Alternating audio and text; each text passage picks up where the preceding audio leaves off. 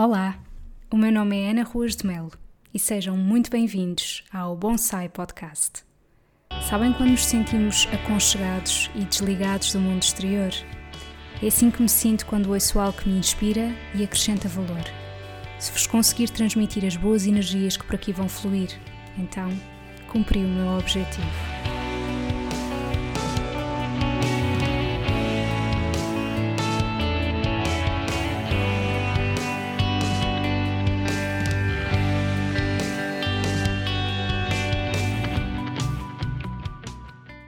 Bem-vindos ao episódio 75 do Bonsai Podcast e hoje uh, eu estou aqui na sequência de algumas coisas que foram surgindo e que eu achei, eu tenho mesmo que vir para aqui partilhar. Em primeiro lugar, eu queria fazer um episódio que fosse um bocadinho relacionado com o início de um novo ano, com muitas intenções que as pessoas colocam, objetivos por vezes irrealistas e a frustração que isso depois causa, porque de facto na área da nutrição isso é algo muito frequente. Queria só fazer aqui também um parênteses, não vai ter nada a ver com aquilo que eu estava a dizer, que é, uh, estão a haver obras, aparentemente, no meu prédio e, portanto, se houverem algum barulho de fundo, eu peço desde já desculpa, mas eu tinha mesmo que gravar este episódio hoje e por isso ainda esperei que, que o barulho parasse, mas isto vai e volta e, portanto, apercebi-me que, olha, vai ter de ser e espero que isto não vos incomode muito. Então, dizia eu que de facto esta questão de objetivos irrealistas é muito comum na área da nutrição, não é? Acho que quase toda a gente se revê uh, de pelo menos já ter ouvido alguém dizer que, ok, no novo ano é que eu vou começar a fazer exercício todos os dias, vou comer bem, uh, vou ser super regrada. Eu digo regrada porque isto é, é, algo que é mais comum no mundo das mulheres, mas claro que existem homens que também uh, querem fazer estas mudanças e tudo isto é válido válido. A questão é que, a partir do momento em que nós estamos a pôr objetivos demasiado irrealistas e queremos passar do 8 para 80, é muito natural que as coisas não corram bem, não é?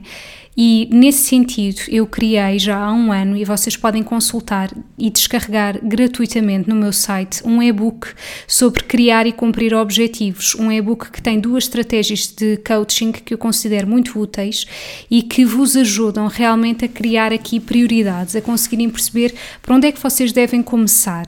Eu costumo sempre dizer que nada disto substitui a consulta com um profissional de saúde, principalmente se vocês querem alterar a vossa alimentação, uh, os vossos hábitos. Nada disto substitui um profissional de saúde, mas pode ser um ponto de partida interessante para que nós consigamos realmente não nos sentir frustrados com estas novas com estes novos objetivos que, relembro, são tão válidos no dia 1 de janeiro como são em qualquer altura. Portanto, eu até costumo dar o exemplo em consulta que às vezes há pessoas que me dizem: "Ah, eu vou ter um um jantar hoje, portanto, hoje vai ser para esquecer". Porquê? O pequeno almoço tem que ser eh, influenciado porque eu vou ter um jantar fora, onde sei que vou comer mais. Aquilo que eu almoço tem que ser influenciado por isso. Aquilo que eu lancho, aquilo que eu vou comer antes de ir para lá, para não ir com demasiada fome, e até mesmo as escolhas que eu faço nesse jantar. Portanto, eh, se nós deixarmos de ver tudo como 8 ou 80, as coisas são mais simples. E as coisas de facto são muito mais simples do que aquilo que nós achamos que são. E eu acredito que isto é muito uma desconstrução extremamente importante. E hum, aproveitando que estou aqui a falar neste âmbito da nutrição, eu queria partilhar convosco duas questões que me chegaram e que eu acho que são muito importantes trazer para aqui. A primeira, como sabem, eu estou a fazer o meu programa Nutrir em Liberdade, um programa que me está a dar imenso gozo, uh, o programa mais completo que eu já criei. Eu sei que eu estou muitas vezes a dizer isto, mas é algo que me dá muito orgulho. E de facto, uh, uma das participantes colocou-me uma, uma pergunta que tem a ver com como é que eu posso deixar de sentir culpa a, a comer determinados alimentos e também o que é que eu posso fazer naqueles momentos em que eu uh, cometo mais excessos alimentares? Será que há alimentos melhores para isso?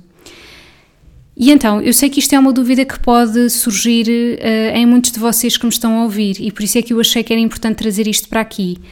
Aquilo que eu vou responder não é certamente aquilo que vocês querem ouvir, porque eu sei que as pessoas procuram respostas rápidas, eu sei que as pessoas querem saber exatamente o que é que eu devo fazer. Em primeiro lugar, é importante dizer que nós somos todos diferentes e que, sem eu conhecer o historial daquela pessoa, sem conhecer os seus hábitos, sem conhecer o porquê destas situações surgirem, fica difícil eu conseguir indicar estratégias. Portanto, eu tenho que conhecer a pessoa. E depois é é uma coisa que eu, que eu, digo muitas das vezes, em vez de estarem constantemente a tentar contrariar isso, do género, eu não posso comer, uh, isto é porcaria, uh, eu não posso fazer isto, é perceberem porque é que isto vos acontece. Porque é que vocês sentem essa necessidade? Qual é que é o padrão que está por trás disso? Qual é que é a situação que despoltou tudo isto? Que emoção é que eu sinto? E depois realmente de eu compreender isto em mim, de conseguir encontrar o meu padrão, eu vou eu vou realmente fazer mais as pazes com isto, porque eu acho que é muito apaziguante quando nós conseguimos perceber que, que, por exemplo, estarmos ansiosos com uma determinada situação é válido, não é? Em vez de estarmos sempre a tentar contrariar isso, em vez de estarmos sempre a pensar, mas eu não devia sentir-me assim, eu devia era estar contente, eu devia. Porquê? Porquê? não é? Portanto, a partir do momento em que nós compreendemos de onde é que as coisas vêm e conseguimos validá-las, as coisas tornam-se muito mais apaziguantes. Isso é um processo muito importante. E, e esse, deve ser, esse é o primeiro convite que vos faço, é perceberem qual é que é o padrão para vocês sentirem essa, essa fome emocional, de onde é que isso vem mais do que estarem a pensar que outro tipo de alimentos é que eu posso recorrer quando me apetece comer mais. Eu posso vos dizer, os tremoços são uma leguminosa, baixa em calorias, é preferível isso do que estarem a comer bolachas. Mas a partir do momento em que qualquer coisa em que vocês peguem, vocês comam sem estar em presença, de nada serve. Então não importa eu dizer-vos outros alimentos menos calóricos, não importa estarmos a, olhar para outro tipo de opções, quando o problema está na forma como eu como. E é só isso. Não é muito mais apaziguante eu saber que eu posso comer aquelas bolachas, mas em presença, em vez de o estar a fazer enquanto estou a ver televisão? Porque do que é que me serve estar a comer algo que eu considero que é mais saudável se não é isso que me vai preencher? Nós todos temos uma relação emocional com a comida. Eu já disse isto aqui muitas vezes, e nomeadamente em diretos que já fiz no Instagram, no meu programa. Nós todos temos uma relação emocional com a comida e isso é válido, isso é importante, e ainda bem que isso existe. E a comida é algo que é para nos fazer felizes.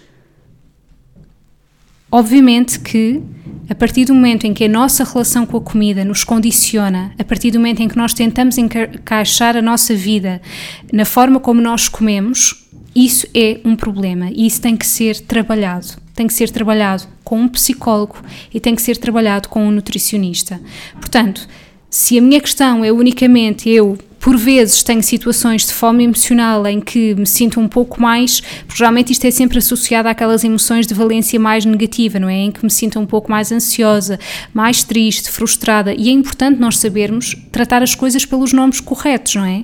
Eu dizer que estou triste é uma coisa profunda, mas na verdade, se calhar aquilo que eu quero dizer é eu estou frustrada, ou estou preocupada, ou estou expectante, ou estou ansiosa. Então, todo este vocabulário é muito importante, não é? Porque quanto mais específico eu conseguir ser, mais apaziguante isso vai ser. Então, isto tudo para vos dizer que realmente hum, Todos nós temos estas situações de fome emocional e isso não tem que ser preocupante. Agora, a partir do momento em que vocês sintam que isso é algo que condiciona verdadeiramente a vossa vida, que condiciona estarem com outras pessoas, que condiciona uh, o vosso bem-estar, o vosso sono, enfim, as vossas rotinas, então vocês precisam de ajuda. Um, e isso é muito importante ok? Portanto, isto para vos responder que eu sei que isto é uma pergunta que surge em muitas pessoas, que é o que é que eu posso comer quando existem estas situações e me apetece comer este mundo e o outro, uh, o que é que eu posso fazer para deixar de ter estes sentimentos de culpa e entenderem que tudo isto é um processo e que vai haver dias em que nós vamos ser mais bem-sucedidos e outros menos, e faz parte, porque nós somos seres humanos. E hum, outra questão que me surgiu em consulta há cerca de dois dias é algo que parece que não tem nada a ver com a alimentação, mas tem tudo. E a pessoa em questão ficou muito surpreendida e disse: Eu nunca tinha pensado na relação que isto poderá ter com a forma como eu como. E eu disse: Claro que sim, porque nós não podemos dissociar o corpo da mente. É impossível. Então, aqui a questão é que uh, trata-se de uma pessoa que tem bastantes problemas no trabalho, um, de, enfim, falta de organização, das pessoas não respeitarem a, a, sua vontade, etc. E então esta pessoa tem muita dificuldade em impor-se e em saber dizer não. Então vai aceitando as coisas, dizendo que não é ela própria, não é? Ou seja, quando ela diz que sim aos outros, ela está a dizer não a ela própria. E o reflexo disto tem a ver com as escolhas alimentares que ela faz. Portanto, apesar dela já ter feito imensas melhorias na sua alimentação, há sempre momentos em que ela acaba por ter grandes episódios de compulsão alimentar e isto tudo é um reflexo de todo o stress que ela vive no seu ambiente de trabalho. Então, realmente, há um, um, uma determinada altura em que já não serve só vocês saberem ler rótulos, já não serve só vocês saberem como é que podem compor um prato nutricionalmente equilibrado, já não serve só saber uh, ouvir o corpo uh, e, e comer aquilo que. e comer na dose certa, já não serve só isto é preciso nós irmos perceber qual é que é a raiz do problema. E aqui a raiz do problema para esta pessoa já foi não saber ler os rótulos, já foi achar que estava a comer uma coisa que era dita saudável, entre aspas, e no fundo tinha açúcar no segundo lugar da lista de ingredientes, mas com outro nome que ela não reconhecia como sendo açúcar. Então esse já foi um problema e já foi ultrapassado, mas agora é outro. E o problema tem a ver com a incapacidade em saber dizer não. Então, há muitas coisas na nossa vida que acontecem e que nós achamos isto é um setor, aquele é outro, como se tudo estivesse em gavetas, mas não está, está tudo misturado e tudo faz parte de nós. Então, isto significa que para esta pessoa, o TPC que eu lhe dei foi ter a capacidade de dizer pelo menos uma vez que não. Nós não temos que deixar de ser quem somos, e eu acho que isto é muito importante. E eu falo de um lugar de alguém que que é ansiosa, alguém que gosta de ter as coisas sob controlo, alguém que gosta de saber o que é que me espera naquele dia. Portanto, eu no fundo não ambiciono ser uma pessoa despreocupada, uma pessoa que simplesmente vou deixar fluir, uma pessoa que eu não ambiciono ser isso. Uh, e isto foi uma luta também muito grande para mim, porque eu achava que, ok, se ser ansiosa é algo que me prejudica, então eu devo ser o oposto disto, eu deveria ser uma pessoa que deixasse mais fluir. Não necessariamente, pode existir aqui um equilíbrio, não é? Eu posso, em primeiro lugar, validar porque é que é assim tão importante eu saber com o que é que conto. Porque isso traz segurança, obviamente, não é? Nós sabermos como é que o nosso dia vai ser, traz-nos segurança. Isso não tem que ser uma coisa negativa há muitos aspectos positivos em eu ser uma pessoa com ansiedade QB. A ansiedade faz parte. É aquilo que também nos faz ser proativos, é aquilo que nos faz ser cautelosos. Portanto, se sentem alguma coisa em vocês de que, mas eu não gostava de ser assim ou etc., é, é pensarem, mas também não têm que ser o oposto daquilo que são. Agora, a partir do momento em que a forma como nós somos nos prejudica, nos condiciona a nossa vida. Então, mais uma vez, é a altura de pedir ajuda, não é? E, e, eu tenho essa ajuda porque eu sou acompanhada em psicologia. Portanto, tudo isto que eu estou aqui a dizer não, não são coisas para vocês levarem para casa e o trabalho está feito, não é? Portanto, cada um tem que fazer este trabalho por si. Mas de facto, este foi um dos TPCs que eu dei a esta pessoa, que é vamos lá conseguir, para já percebermos que é esta a origem da compulsão alimentar. Isto é muito importante não é? É uma luta inglória eu estar só centrada em ensinar-lhe a ler rótulos quando já não é aqui que está a questão. É uma luta inglória eu dizer a esta pessoa, mas faça de outra maneira, quando no fundo ela sabe na teoria, mas não consegue fazer de outra maneira. Então nós temos que perceber porque é que eu não digo que não.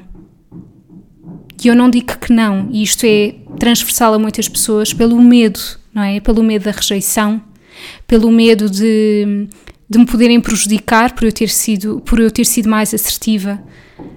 Um, então é válido eu ter medo de dizer que não. E o que é que eu ganho em dizer que não? Será que eu tenho que passar a dizer que não sempre? Ou posso começar por dizer que não algumas vezes? Se calhar posso começar por dizer que não uma vez e ver como é que corre porque hum, falo-vos também de uma experiência pessoal, de eu ter sido sempre uma pessoa com muita dificuldade em dizer que não, e a partir do momento em que comecei a ser capaz de o fazer, torna-se completamente hum, impossível vocês deixarem de o fazer. Porque apesar de nós perdermos algumas coisas quando dizemos que não, porque sim, nós podemos perder pessoas, podemos perder amizades, podemos perder oportunidades, podemos perder o respeito, se calhar, por algumas pessoas que não compreendem o nosso ponto de vista, então temos que estar preparados que vamos perder coisas, mas aquilo que nós ganhamos é uma. Uh, foi algo que nós fizemos por nós próprios, portanto, devemos-nos isso a nós. E uma das coisas que eu mais digo em consulta, quer se, qualquer seja o motivo que levou aquela pessoa à minha consulta, qualquer seja o problema que essa pessoa esteja a passar, muitas das coisas resumem-se a eu dizer isto: a pessoa mais importante da vossa vida são vocês mesmos. Não há ninguém mais importante. Mesmo que alguém tenha filhos, a pessoa mais importante da nossa vida somos nós próprios. Então, a partir do momento em que nós entendemos isto verdadeiramente, nós temos que honrar isto. E isto significa que eu vou ter que dizer algumas vezes que não. Vou mesmo ter de o fazer. E quando nós dizemos que não, nós não temos que ser arrogantes. Nós podemos dizer que não de uma maneira calma e assertiva. Claro que é difícil quando nós temos dificuldade em fazê-lo, então se calhar nós vamos começar por fazer isso numa mensagem ou num e-mail, e se calhar é mais difícil se fizermos cara a cara, não é? Depois, se calhar, podemos passar por uma chamada telefónica e finalmente vamos ser capazes de dizer que não cara a cara. Ou se calhar nem nunca vamos conseguir fazer isso. Não faz mal, nós já conseguimos de outras formas. Mas nós devemos isso a nós mesmos e. Hum, eu costumo sempre dizer que hum, a vida acontece fora da nossa zona de conforto, não é? Se nós estamos sempre a fazer as mesmas coisas, nós não podemos esperar resultados diferentes. Nós não evoluímos dessa maneira. Então nós temos mesmo que ser capazes disto. E então o convite aqui, com toda esta partilha, é vocês perceberem se neste momento vocês têm algum. Uh, alguma questão nos vossos hábitos alimentares que sintam, eu não gostava que fosse assim, uh, em vez de pensarem só como é que deveria ser, é pensarem porque é que é como é. O que é que poderá estar por detrás disso? E lembrarem-se que a mente não pode ser dissociada do corpo. A forma como vocês se alimentam não tem só a ver com as escolhas alimentares que vocês fazem. Não, tem, tem a ver com muito mais do que isso. Então, realmente, vocês têm que ser capazes de, de fazer esta reflexão. Que, claro, que um profissional de saúde vos pode ajudar a fazer esta reflexão, mas a informação mais valiosa vem de vocês próprios e isto tem a ver com autoconhecimento, tem a ver com termos a capacidade de parar e conseguirmos perceber o que é que se passa connosco, porque não há ninguém que vos conheça melhor do que vocês mesmos. E depois destas partilhas, eu queria aqui ler-vos a passagem de um livro, que é uma passagem escrita pela Ruth Caldeira, que eu gosto muito e que eu já falei aqui e eh, inclusivamente já li certos de livros dela. Este livro chama-se Almanac Espiritual, é escrito por vários autores, sendo um deles a Ruth Caldeira, e hum, tem muito a ver com esta questão de, hum, de início de novo ano e, e acho que é uma boa forma de terminar o episódio. O início do ano é sempre uma fase muito especial. Depositamos toda a fé nos sonhos, Acreditamos que tudo será diferente. Estamos motivados para a mudança, porque desejamos viver o novo. Queremos ter força para abandonar o velho, que traz consigo hábitos, crenças, pensamentos, vícios e relações de trabalhos que já não nos preenchem nem acrescentam. É uma época em que elegemos, sem sombra de dúvidas, o mantra A Novo Vida Nova. A verdade é que colocamos neste primeiro mês do ano todas as expectativas para os restantes meses que temos pela frente Nesta fase, podemos ter a tendência para ouvir a voz do ego, em vez da sabedoria da alma, para pensar nos aplausos em detrimento do que realmente nos traz satisfação, preenchimento interno, plenitude. Por que razão isto acontece? Porque facilmente nos iludimos, embrulhamos nas expectativas de como os outros nos vão ver, se nos vão validar, apreciar, admirar. Por isso é fundamental pararmos e fazermos uma reflexão profunda do que realmente tem valor para nós. O que é que nos apaixona? Que nos causa borboletas na barriga? Êxtase. Que caminho está de acordo com a nossa essência e os nossos dons? Para chegarmos a estas respostas é preciso um grande compromisso. Estar em profunda verdade com o nosso ser, com os seus anseios, valores, sonhos adiados. É preciso abraçar o recolhimento, o silêncio. É preciso estar comprometido com o crescimento interior, sabendo que devemos ser amados pelo que somos e não porque enchemos as medidas a alguém que possa ter expectativas sobre nós e o nosso caminho. É preciso até, antes de tudo, que esse amor venha de dentro de nós, para nós mesmos. Só assim manteremos a motivação para trilhar o novo. De outra forma, o compromisso esmorece, os velhos hábitos e rotinas firmam a sua presença, e num abrir e fechar de olhos continuamos a viver a mesma realidade de sempre, aquela que nos faz ficar na zona de conforto, que na verdade é extremamente desconfortável, por não permitir que nos sintamos realmente vivos e apaixonados pela vida. Acredito de coração que a melhor forma de abraçarmos o novo é estarmos constantemente de coração aberto para o momento presente, pois o presente preenche-nos com um eterno novo que nunca se torna velho ou aborrecido.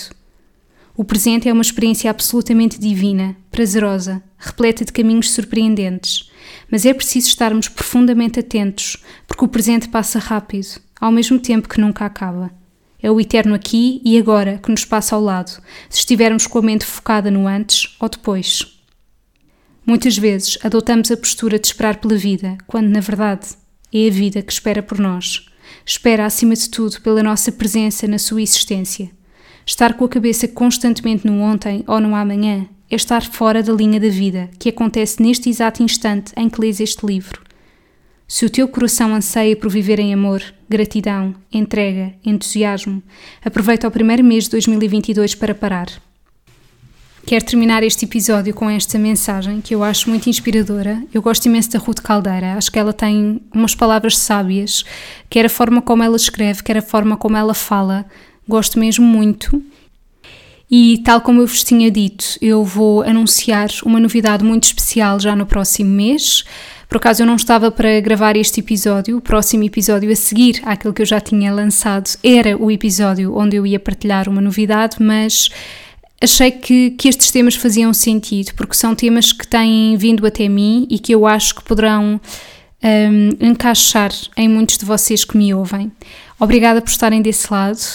Desejo-vos um resto de uma ótima semana. Qualquer dúvida, estou deste lado. Um grande beijinho e obrigada. Obrigada por estarem desse lado.